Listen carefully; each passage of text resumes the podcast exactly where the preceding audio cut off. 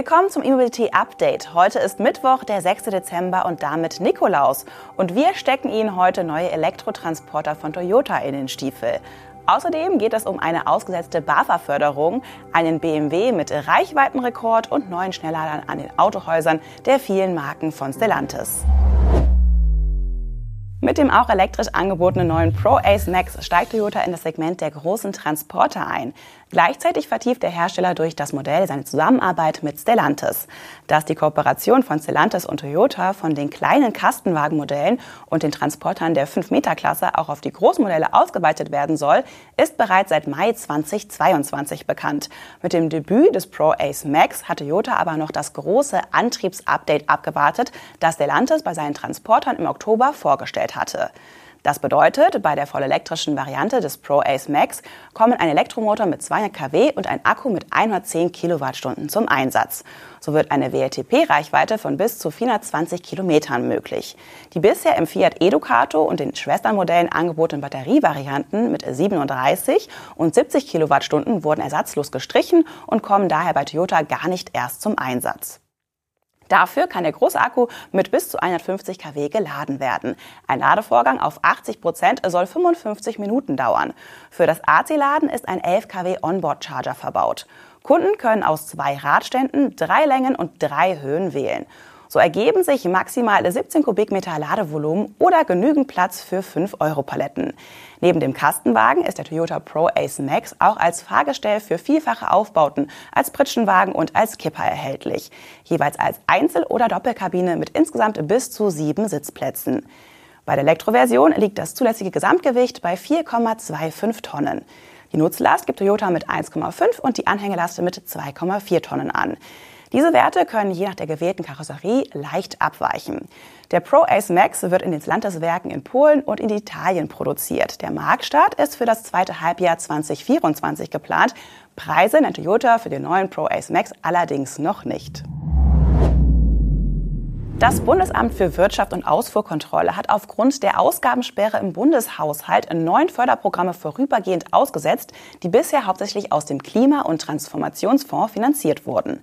Dazu gehört auch die sogenannte E-Lastenfahrradrichtlinie zur Förderung von Elektrolastenfahrrädern in Wirtschaft und Kommunen. Für dieses und acht weitere Programme werden mit sofortiger Wirkung und bis auf weiteres sowohl die Annahme als auch die Bewilligung von Anträgen pausiert, wie das BAFA mitteilt. Die Richtlinie zur Förderung von E-Lastenfahrrädern für den fahrradgebundenen Lastenverkehr in Wirtschaft und Kommunen ging im Februar 2021 an den Start. Damit sollten Mikrodepots und gewerbliche E-Lastenräder unterstützt werden. Für Privatkunden war die Richtlinie nicht gedacht. Förderfähig waren 25 Prozent der Ausgaben für die Anschaffung, maximal jedoch 2500 Euro pro E-Lastenrad bzw. Anhänger mit E-Antrieb. Eigentlich sollten Anträge noch bis Ende Februar 2024 möglich sein. Genau das schränkt die Haushaltssperre nun ein. Der Umweltbonus für E-Autos ist nicht betroffen. Eine spektakuläre Reichweitenfahrt von knapp 1000 Kilometer haben BMW und das Batterie-Startup One realisiert. Dazu wurde ein BMW iX mit der Batterietechnologie namens Gemini ausgerüstet. Die exakt erreichte WLTP-Reichweite betrug 978,4 Kilometer. Bei dem Gemini-Akku handelt es sich um ein gemischtes Batteriepack. Dazu wird an eine LFP-Batterie mit Cell-to-Pack-Technologie ein zweites hochenergetisches Batteriepack angekoppelt, welches die Hauptbatterie wie einen Range Extender nachlädt. Our Next Energy, wie das Startup aus den USA ohne Abkürzung heißt, hatte im vergangenen Jahr mit BMW die Integration der Gemini Batterietechnik in einen BMW iX vereinbart. Nachdem die Leistungsfähigkeit nun demonstriert wurde, will sich das Unternehmen auf die weiteren Verfeinerungen konzentrieren und die Kommerzialisierung vorantreiben. Bei der Ankündigung der Kooperation gab Warren eine Zielmarke von 965 Kilometern an. Die Demofahrt war also eine recht genaue Punktlandung. Sie ging sogar 13 Kilometer weiter als geplant. BMW ist einer der Investoren von Our Next Energy. Daher ist es auch naheliegend, ein BMW-Fahrzeug für Tests zu verwenden. 2022 hatte One einen Prototyp seiner Batterie aber auch in ein Tesla Model S eingebaut und dabei nach eigenen Angaben eine Reichweite von rund 1200 Kilometern erzielt. Der Energiegehalt des verbauten Akkus lag damals mit rund 204 Kilowattstunden ungefähr doppelt so hoch wie das Original-Batteriepack von Tesla. Und das bei gleichen Abmessungen. Im Rahmen der aktuellen Demonstrationsfahrt wiederholt One, dass der Lithiumbedarf mit der Gemini-Batterie um 20 Prozent gesenkt werden könne, der Graphitbedarf sogar um 60 Prozent. Zudem sollen der Einsatz von Nickel und Kobalt minimiert werden. In den USA plant Our Next Energy eine Batteriefabrik, die 2027 in der Lage sein soll, 200.000 Batteriepacks pro Jahr herzustellen. Der Mehrmarkenkonzern Stellantis will seine Ladeinfrastruktur ausbauen. Bis Ende 2024 wird an offiziellen Händlerstandorten in ganz Europa ein Netzwerk von DC-Ladestationen mit mindestens 50 kW Leistung installiert. Stellantis wird die Ladepunkte aber nicht selbst bauen und betreiben. Geplant sind 400 Standorte mit bis zu 1600 Ladepunkten. Eine Verteilung nach Ländern wurde nicht genannt. Die Ladestationen werden unter dem Label Free to Move Charge geführt, also dem im Sommer vorgestellten Ladeökosystem des Konzerns.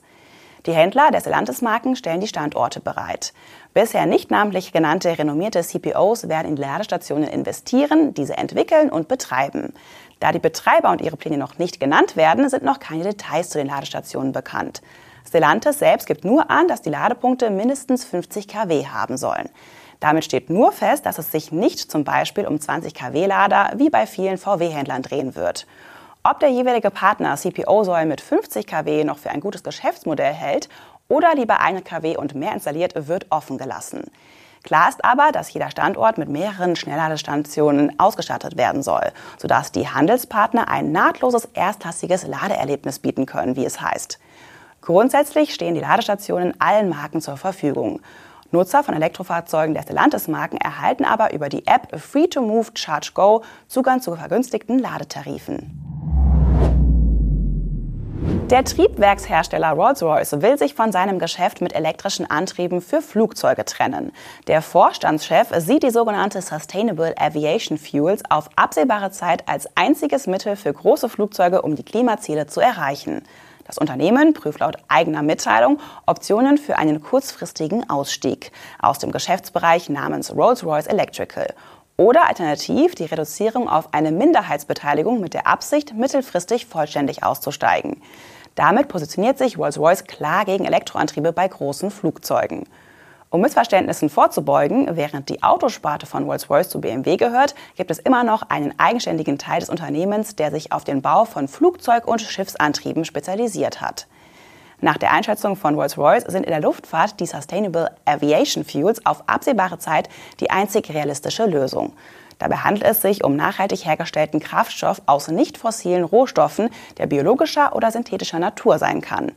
Neben batterieelektrischen Antrieben hält Rolls-Royce auch Wasserstoffe nicht für eine mittelfristig realisierbare Alternative.